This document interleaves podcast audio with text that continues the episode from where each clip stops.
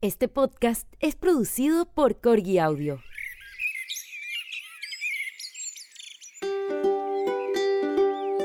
Bienvenidos al podcast de Mi Naturalismo con Geraldine McKinnon. En este episodio conversaremos sobre por qué dibujar plantas nos hace bien y por qué la ilustración botánica ha crecido tanto en la última década. También te contaremos sobre algunos emprendedores que están haciendo cosas lindas y útiles en medio de esta crisis. Hola, ¿cómo estás? Estamos ya listas para empezar este nuevo episodio de Mi Naturalismo, el podcast, donde vamos a conversar muchos temas sobre arte, ciencia, naturaleza y más. En el episodio de hoy quiero conversar primero contigo sobre la ilustración botánica y por qué o cómo nos explicamos que esté teniendo un auge tan grande en el último tiempo, en la última década, ¿cierto? Y luego vamos a hablar sobre un poquito de emprendimiento, trabajo desde la casa y mencionaremos algunos amigos emprendedores o freelancers que están ofreciendo sus servicios ahora y que eh, quieren ser parte de este programa para que hablemos de lo que están haciendo y así tú los puedas conocer, apoyar eh, en estos momentos que están tan, tan complejos para todos, pero que también nos dan la oportunidad de conocernos y hacer muchas más redes. Esa es la magia de Internet. Antes de empezar, quería eh, primero que nada darle un gran abrazo a mi amiga Carola Carstens de Corgi Audio, quien está haciendo posible técnicamente este podcast. Ella está haciendo la edición, musicalización y voces, locuciones espectaculares. Ella es una super actriz pro de las voces y el doblaje. Y si tú necesitas también hacer algo eh, de este tipo, ¿cierto? con voces, música, o quizás tu propio podcast, tienes que hablar al tiro con ella en Corgi Audio. Vamos a dejar su link en la descripción de este episodio y también en mi blog www.gemaquinon.com slash blog. Bueno, entonces vámonos ahora a nuestro tema que nos convoca, que es la ilustración botánica. Eh, a mí la verdad es que la ilustración botánica me ha cambiado la vida. Ha sido el mejor hallazgo artístico que pude haber hecho en toda mi existencia. La encontré hace ya 12 años sin querer. Eh, muchos de ustedes ya sabrán mi historia, pero lo importante es cómo en esta década de hacer ilustración botánica es un universo que ha ido creciendo y expandiéndose de una forma sostenida em, y que realmente nunca deja de sorprenderme. Ha sido muy lindo ver cómo este movimiento se ha ido formando y yo lo llamo movimiento porque es así. Bueno, la ilustración botánica eh, está ahora en casi todos los territorios. Tenemos ilustradores botánicos en todos los países, desde, eh, bueno, Chile en primer lugar, que antes casi no tenía, eh, Estados Unidos, Europa, Italia, Francia, países chiquititos como Bermuda, imagínense, en la India, en China, en Singapur, en Tailandia, en todas partes, Australia, México, Colombia, Ecuador, Argentina, Perú, en todas partes está lleno de nuevos ilustradores botánicos. Y es súper, súper bonito porque eh, es un, yo me imagino que es como un ejército de gente que está visualizando las plantas, los ecosistemas, con una pasión y con un cariño que no he visto en otro gremio. La verdad es que algo lindo que tiene este gremio que lo quiero mucho es que en general toda la gente que participa es gente amable, consciente, buena persona, simpática, eh, muy introspectiva, pero también muy generosa. Y la verdad es que para mí ha sido todo un desafío mantener eh, como eso bien eh, consciente para siempre estar trabajando mi ego, ¿cierto? Y mantenerme en esa línea de la amabilidad, del compartir, del ser comunidad a pesar de que estemos en la distancia. Y bueno, he cultivado amistades entrañables gracias a la ilustración botánica en muchos lugares. Eh, tengo amigas en casi todos los continentes ahora gracias a esto, así que, pucha, eh, solo tengo agradecimiento y buenas cosas que decirle a mi profesión. Y bueno, esta es una profesión antigua, muchas veces se los he contado, ya tiene más de 300 años, nació junto con la ciencia, es mucho más antigua la representación de plantas, por supuesto, en la cultura humana y en la historia del arte, pero como ilustración botánica tal cual eh, surge junto con eh, la creación por parte del INEO del sistema binomial de clasificación de las especies, que es como llamamos a las especies actualmente, ¿cierto? Eh, género, especie, familia, orden, todas esas palabras en latín botánico, es el que marca el inicio de esta disciplina como tal, como la conocemos hoy. Y lo más interesante, o una de las cosas más interesantes que tiene la ilustración botánica actual, es que obviamente se ha mantenido muy similar a cómo fue en sus inicios. Los lineamientos, las eh, características, eh, los estándares con los que tenemos que cumplir los ilustradores son prácticamente los mismos con los que tenían que cumplir los primeros ilustradores botánicos.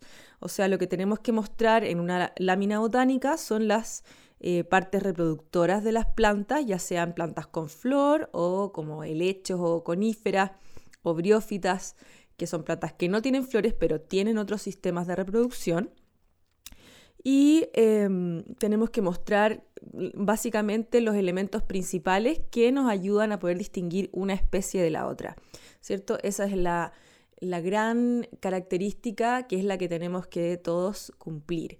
Ahora, en el mundo contemporáneo ha ido evolucionando, tenemos ya una multiplicidad de propuestas, de técnicas, de soportes, de formas de enfrentar la ilustración botánica, eh, maneras de plantear los temas, porque ahora ya no solo se trata de ilustración taxonómica, o sea, con fines de identificación, sino que también estamos haciendo ilustración eh, para comunicar otros aspectos del quehacer científico, de cómo se mantienen los ecosistemas, de cómo funcionan. Eh, también estamos apuntando muchísimo a la conservación y al simple acto de mostrar a la comunidad lo bellas que son las plantas. ¿Por qué? Porque mientras tú más creas lazos afectivos con las cosas que te rodean, ya sean plantas, sean objetos, sea lo que sea, más los vas a cuidar y proteger. Por lo tanto, nuestra disciplina tiene una labor eh, muy importante en el sentido de educar, demostrar y de llevar a los demás a ponerse en el lugar de la naturaleza, ¿cierto? A verla desde otra perspectiva, a apreciar su estética, a compenetrarse con ella. Y una de las cosas que yo he observado en todos estos años es que el dibujo conmueve mucho más a las personas que la fotografía o que las imágenes producidas mecánicamente. ¿ya? A pesar de que tenemos mucha tecnología, que hay muchos medios técnicos para producir imágenes, tenemos ahora hasta impresiones 3D, podemos hacer modelados 3D increíbles en computador, podemos hacer, eh, qué sé yo, bueno, un montón de tipos de imágenes que están eh, pasadas por la tecnología y que son increíbles. Sin embargo, pasa una especie de acto chamánico mágico con el dibujo hecho a mano que no tienen estos otros medios técnicos y que es una conexión humana profunda donde el espectador se conmueve ante quizás la maestría del artista y eh, hay una conexión espiritual ahí muy potente que se manifiesta en lo que sienten las personas cuando ven un buen dibujo, en que realmente logran observar la planta, la reconocen o la aprenden, se graba en la memoria de una forma mucho más permanente y eh, como de impacto que si tú la ves en una foto. Hay algo ahí súper como que tiene que ver con nuestra espiritualidad, con nuestra psicología, con el inconsciente, no sé, eh, la verdad no tengo, no he leído como estudios o libros, literatura que tenga que ver con eso, pero hay un, algo que pasa en, la, en, la, en el alma, en la memoria de las personas cuando ven un dibujo bien hecho de una planta o de lo que sea, que capta mucho más la atención y tiene un impacto mucho más profundo en eh, la conciencia y los sentimientos de la persona que una imagen eh, hecha mecánicamente. Y yo creo que a todos nos ha pasado alguna vez eh, de cómo nos hemos conmovido con alguna obra de arte hecha a mano y cómo nos impactamos con, con imágenes producidas con medios técnicos, pero sin embargo no permean tanto en nuestra memoria y en nuestros sentimientos y emociones, que es lo que yo creo que el arte eh, y la artesanía hecha a mano tienen, ¿cierto? Tienen ese poder como de penetración muy, muy impactante y es porque eh, está ahí la conexión humana que todos tanto necesitamos, añoramos y buscamos al final, ¿cierto? Como eh, proyectarnos unos en otros, eh, sentirnos escuchados, entendidos, que otro tiene visiones que yo no puedo tener y que me las entrega, etc. Un montón de cosas así que creo que la ilustración tiene dentro, ¿cierto? Y bueno, ha sido muy bonito ver cómo este movimiento crece, cómo todos los años más personas, muchos jóvenes y también personas mayores que empiezan a querer hacer un cambio en sus vidas, a trabajar en otra cosa, a conocer otras cosas, se han empezado a meter en este mundo y no pueden salir. Es como un, hermoso túnel sin salida del que no queremos salir una vez que entramos porque es enorme. O sea, ¿cuántas especies de plantas tenemos eh, a nuestro alrededor? Y no estoy hablando solamente de la flora nativa, que es maravillosa, que la necesitamos, que la queremos conservar, que eh, tenemos que visibilizar, pero simplemente al mirar una vereda, un jardín, eh, un huertito, un, macetero, tenemos ahí una gran cantidad de cosas que podemos observar, entender, dibujar, conocer eh, y entablar lazos con ellas. Entonces, yo creo que la ilustración botánica responde o puede responder quizás a una necesidad de enfocarse en otro que no tiene estos problemas humanos mundanos, ¿cierto? Del ego, de, de qué sé yo, no sé, de todos los problemas que traemos los humanos y me puedo concentrar en ese otro que es una planta, en este caso, que me va a dar eh, sus estructuras, su estética, sus colores, sus texturas y que yo voy a intentar descifrarlos en mi dibujo de la mejor manera posible y en esa relación mía con esta planta hay una magia, una meditación eh, y un momento que cuando una vez que uno lo conoce eh, le hace tan bien, le gusta tanto que lo quiere seguir repitiendo muchas veces, ¿cierto? A mí por lo menos me pasa que entro en una especie de trance muy agradable donde me siento bien, donde se me olvidan eh, muchas cosas y donde me puedo concentrar en formas, colores, texturas y no salgo de ahí. Y, creo que a lo largo de estos años me ha hecho muy bien, me ha hecho em, mejor como persona, yo creo, porque em, yo antes, por ejemplo, bueno, yo soy una persona muy rumiante de cabeza, siempre estoy pensando, pensando, rumiando cosas, ya creo que se los contaba la vez pasada, y en el minuto en que puedo estar dibujando, pintando, eh, muy concentrada, mi mente se aquieta mucho, esa como voz permanente que tengo se calla y o habla poquito y está totalmente concentrada en lo que estoy haciendo, en mirar, en decir esto está más acá, esto está más allá, esto es más puntudo, esto es más suave, esto tiene pelito, esto es muy liso. Entonces, al concentrarme en eso, me salgo de mi yo, que es realmente agotador, y eh, me dedico solamente al acto de entender, observar y dibujar lo que estoy viendo, que en este caso es una planta. Y las plantas tienen ese silencio, tienen ese movimiento de que eh, lento, que a veces uno dice, oye, esta planta está para acá y ahora que volví está para el otro lado. Em, son muy silenciosas, son muy lentas, pero sí están vivas, sí se mueven, eh, perciben. Y además son tan lindas, sus flores son tan lindas. A mí tener un ramo de flores en la mitad de mi casa, eh, siento que viste mi casa, ¿cierto? Como que, no sé, vive. Entonces, ellas nos transmiten todas esas cosas súper positivas.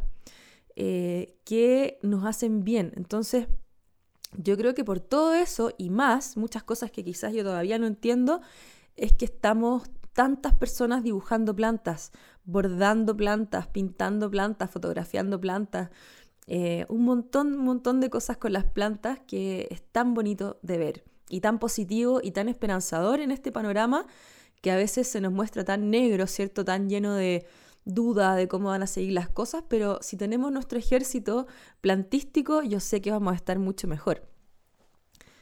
Em, y eso, no sé, eh, yo les quiero invitar entonces a hacer algunos ejercicios eh, con las plantas en sus casas para que eh, empiecen a tener esta relación un poquito más profunda con ellas. Si ya dibujas plantas, excelente. Y si no, te invito a que tomes alguna de tus plantas de interior o alguna hojita del jardín o de la vereda, un pedacito de pasto, lo pongas, lo poses sobre una hoja blanca de papel y con el lápiz que tengas, puede ser un lápiz de pasta, puede ser cualquier lápiz, intentes hacer algunos dibujos de ella que te quede del mismo tamaño, o sea, la vas a dibujar en escala 1 es a 1, vas a poner tu plantita o tu hoja o tu pedacito de pasto de forma vertical y eh, al lado opuesto vas a hacer el dibujo, o sea, al lado. Voy a postear algunas fotitos en el blog después, voy a hacer un blog post de este episodio y de todos los episodios que vengan para que ustedes puedan ver algunos recursos allí eh, visuales también. Entonces vas a dibujar tu pasto, tu planta, después la vas a cambiar de posición y lo vas a dibujar en varios, desde varios ángulos y posiciones. Simplemente para entrar en este estado de meditación que te va a distanciar de un montón de cosas, de pensamientos y te va a mantener ocupado o ocupada dibujando tu espécimen y vas a ver qué rica la sensación y no importa cómo te quede, no importa si te queda igual, si te queda más grande, si te queda más chico, si te queda peludo, si te queda eh, muy liso, muy vacío, muy lleno. Lo que importa es que lo hagas y te des ese ratito para dibujar concentrado en algo, en esto que es una planta. Puede ser una cebolla que tengas en la cocina, puede ser una hojita, una ramita de perejil o de cilantro, Puede ser, ¿qué más se me ocurre del refri? Una hoja de lechuga, si tienes una lechuga costina muy linda, por ejemplo, ¿por qué no?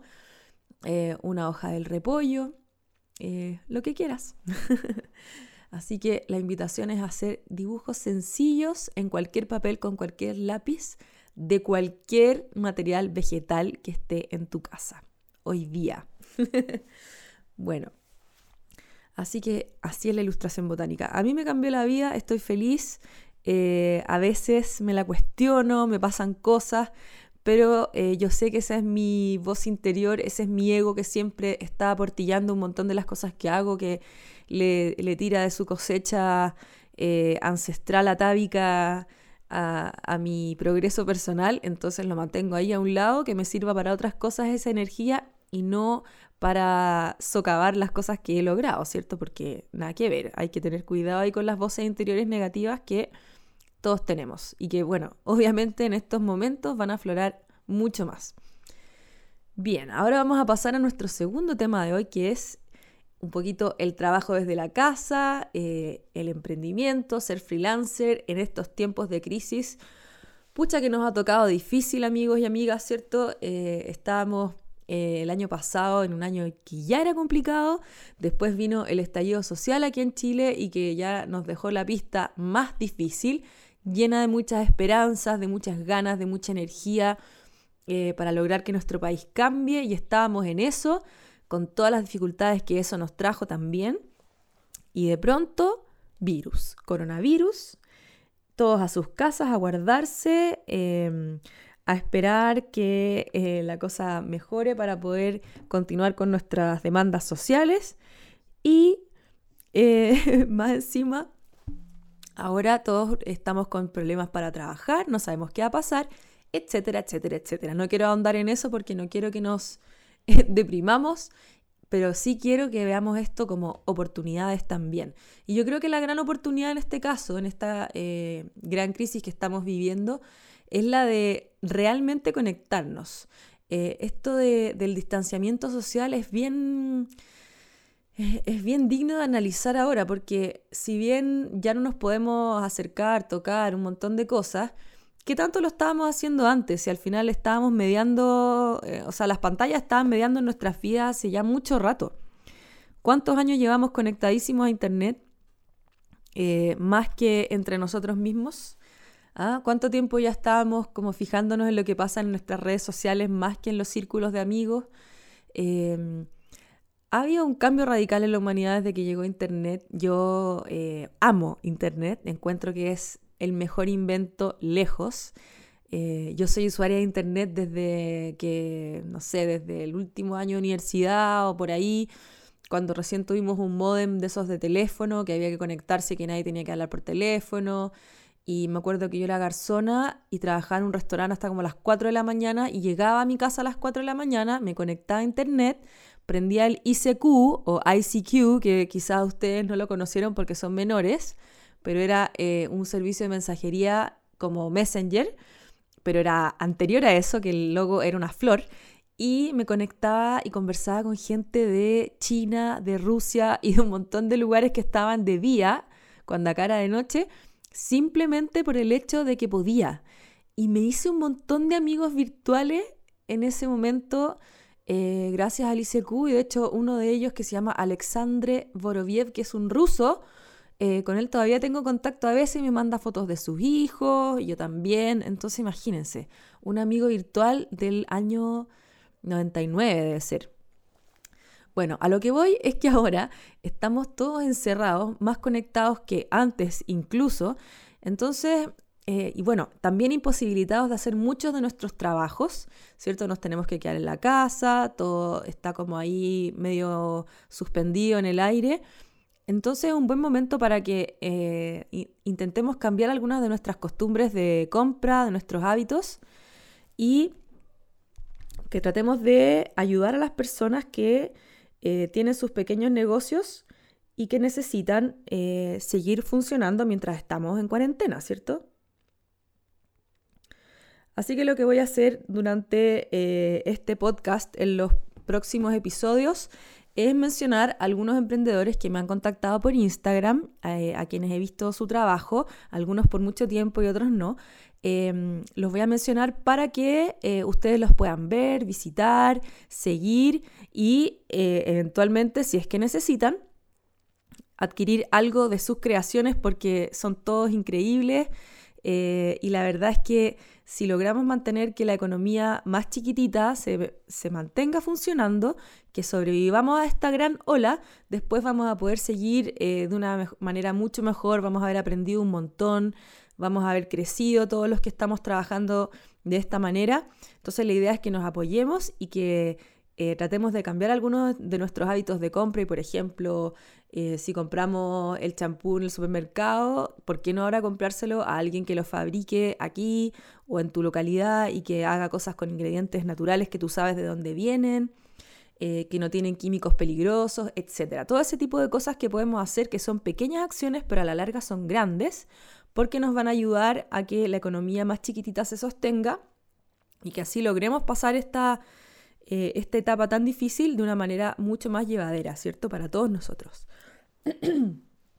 bueno, entonces voy a mencionar a cinco eh, emprendimientos el día de hoy y en el próximo podcast voy a ir mencionando más. Así que recuerda, si quieres que hable de tu trabajo, eh, escríbeme por mensajes directos en Instagram en arroba naturalistamac. Bueno, primero quiero hablar de una ilustradora que además es bióloga y que es española de una localidad llamada Tarifa. Ella es María León, su Instagram es arroba María León-ilustración.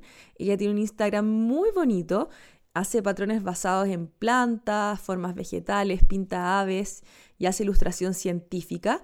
Y tiene un Instagram súper lindo, su trabajo es muy delicado, eh, es muy bonito, así que vayan a conocer a María León y quizás si necesitan eh, algún patrón para una tela o para alguna otra cosa que se le esté ocurriendo, ella puede ser la persona. Así que vamos a conocer todos a María León de España. Después les quiero presentar a Claudia de arroba criaturas cardíacas arroba criaturas-cardíacas. Ella es una artista bordadora, hace clases de bordado, pero ahora obviamente no puede hacer clases en vivo, por lo tanto está preparándose para hacer clases online. Muy bien, Claudia. Voy a dedicar, de hecho, otro episodio para hablar de las clases online, que hasta ahora es una de mis especialidades y creo que puedes ayudarlos mucho en eso. Ella, Claudia, además vende sus ilustraciones bordadas, también hace eh, bordados a pedido y tiene un patrón de bordado a la venta que puedes comprar ahora para hacer el bordado en tu casa y así también hacer una especie de meditación eh, artesanal, ¿cierto? Eh, con uno de sus patrones. Qué bonito. Conozcan también su Instagram porque es bien bonito. Eh, ella está siempre publicando, así que sigan todos a Criaturas Cardíacas. Después quiero mencionar a unos grandes amigos que además me han apoyado desde hace mucho tiempo, que son mis amigos de la librería Libro Verde.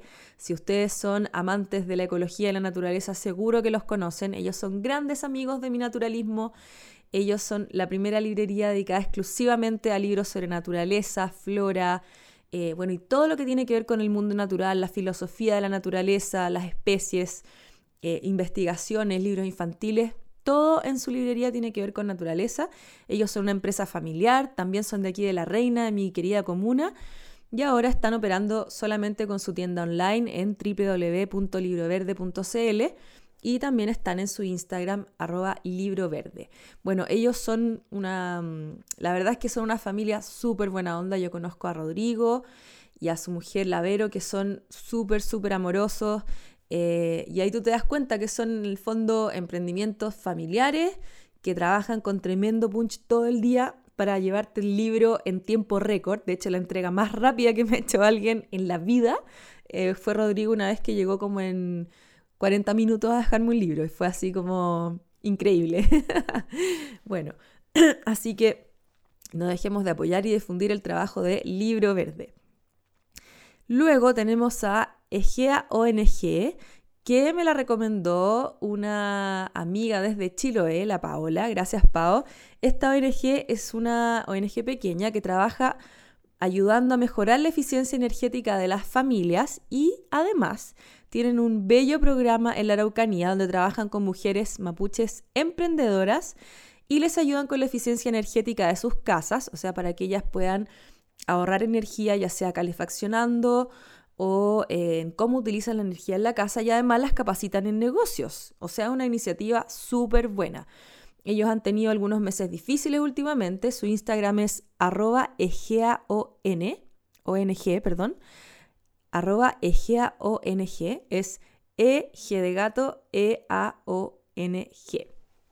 Las voy a poner en el blog también y creo que vale mucho la pena conocerlas, eh, divulgar su trabajo y si tú vives por allá por la región de la Araucanía eh, y puedes prestarles apoyo en, alguna, en algún sentido, eh, acércate a ellas para que veas cómo puedes colaborar. Súper, súper bonito y valorable su trabajo. Y por último, hoy día voy a mencionar también a Pascal Sabel. Ella está en Instagram como Ars Naturalis, arroba Ars Naturalis. Ella es una súper, súper talentosa dibujante e ilustradora de viña. También es diseñadora que está llevando el naturalismo a diversos soportes. Eh, hace papelería, cuadros, pintó un mural precioso, tienen que verlo en su Instagram, y ahora desarrolló su propia colección de ropa y además se fue a aprender a tatuar a Barcelona y ahora está tatuando y se mueren, se mueren. Lo lindo de los tatuajes de la Pascal. Eh, la verdad es que ella, eh, yo la conozco hace varios años ya, la he visto en su proceso de aprendizaje. Es una dibujante excelente, tiene un gusto precioso, eh, ella la verdad es que tiene una estética, ella en su persona y en lo que hace maravillosa, así que conózcanla eh, y apóyenla también. Y lo entretenido es que la Pascal es diseñadora, de hecho ha hecho algunos diseños para mi naturalismo, ella es la que creó nuestro hermoso logo. Y em, tú puedes trabajar con ella si necesitas una diseñadora eh, y que tiene una afinidad con el mundo natural, es Pascal de todas maneras. Así que síguela ahí en arroba arsnaturalis. Y bueno, vamos a dejar hasta acá eh, con estas menciones a nuestros amigos emprendedores nuestro episodio de hoy. Vamos a hacer otro, así que em, no te olvides de contarme sobre qué te gustaría que conversemos. Eh, voy a dar más tips sobre ilustración, vamos a conversar sobre computación también y tecnología, porque creo que en este momento es súper, súper importante. Así que voy a ir tomando apuntes de todo lo que me quieras preguntar para irlo desarrollando en los siguientes episodios. Te mando un gran abrazo, sigue cuidándote, quédate en tu casa, sal poquito, eh, haz las cosas absolutamente necesarias en la calle, cuidándote, cuidando a los demás y disfruta de las plantas que tengas a tu alrededor, aunque sea, aunque sea lo más mínimo en un maceterito, no importa, todo te va a hacer bien, todo te va a ayudar a sobrellevar mejor esta etapa. Un abrazo muy cariñoso y nos estamos viendo en un próximo episodio. Chao, chao.